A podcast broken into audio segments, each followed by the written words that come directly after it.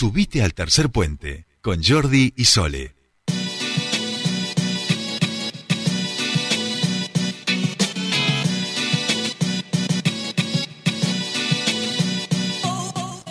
Bien, ya estamos aquí, 7.46 minutos, un pelín atrasadito, pero no pasa nada, después recuperaremos el tiempo en algún momento. Y estamos en comunicación con nuestro primer entrevistado del día de hoy. Saludamos al diputado provincial eh, por Avanza Neuquén, eh, se llama el, el bloque. Hemos visto ahora también unos afiches. Eh, Lucas, buen día, ¿cómo te va? Lucas Castelli, diputado provincial, ¿cómo te va? Muy buenos días, te saludan Sole y Jordi, bienvenido a Tercer Puente.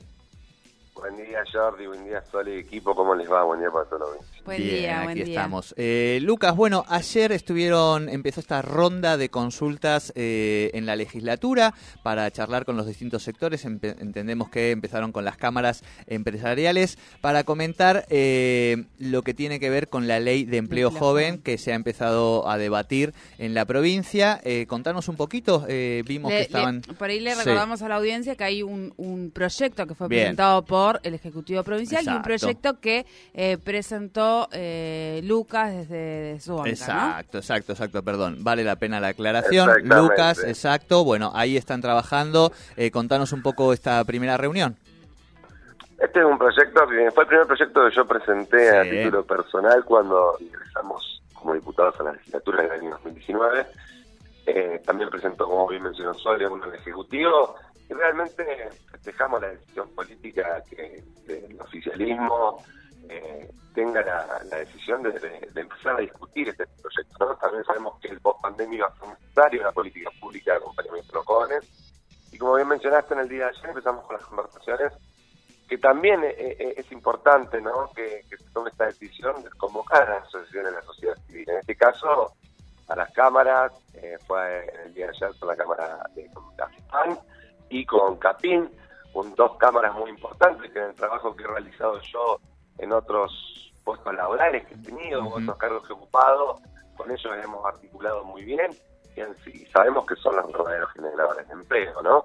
Así que era importante contarles el proyecto, contarles cuáles eran los beneficios que otorga eh, este proyecto de ley a las empresas y cuáles son los rangos etarios y cuál es la finalidad que nosotros estamos viendo con este proyecto, con esta política pública de poder acompañar para mejorar la condición de estabilidad de los jóvenes. Bien. Por supuesto que en estas charlas surgen otras cuestiones que son importantes y que seguramente, la, eh, por lo menos yo he tomado todo a título personal para algún otro proyecto de ley.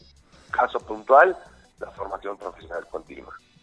Exacto, eso, eso íbamos a consultarte. Por un lado, la recepción, en principio, de, este proyecto eh, y las inquietudes en relación al mismo de, de, estas cámaras en las que yo veo a Cipan y veo, bueno, las cámaras principales empresarias, ¿no? A ver, nosotros, eh, se parecía que me, encontré con amigos, con gente con la cual hemos trabajado mucho y acompañado muchas políticas públicas. La recepción es muy buena, todo, toda acompañamiento que se hace a los jóvenes y también acompaña en este caso porque a, las, a las empresas para con un, con un beneficio, que en este caso va a ser un descuento de ingresos brutos de hasta el 50 y el 60% en el caso de las mujeres, ¿sí? que se va a devengar con un certificado de crédito fiscal. Luego obviamente lo toman, lo toman a bien, pero bueno, nos han manifestado sí que hay una, una falta de formación, tanto en oficios como también en cuestiones transversales que nosotros llamamos a la formación eh, profesional de, base. Estamos hablando del inglés, estamos hablando de matemática, que es una necesidad que, bueno, que yo ya lo, nosotros lo veníamos viendo, lo he trabajado en muchas oportunidades en las mesas de vaca muerta que habíamos trabajado, y que es algo que debe ocuparse, sí, seguramente eh, educación, ¿no? Nosotros tenemos que empezar a trabajar desde las bases de la formación de estos jóvenes no, no quiero entrar en una discusión con, educación, pero siempre planteo lo mismo. Nosotros no podemos exigirle a un joven que tenga un nivel de inglés, un nivel de matemáticas, cuando estamos teniendo la mitad de los días de clase. Sí.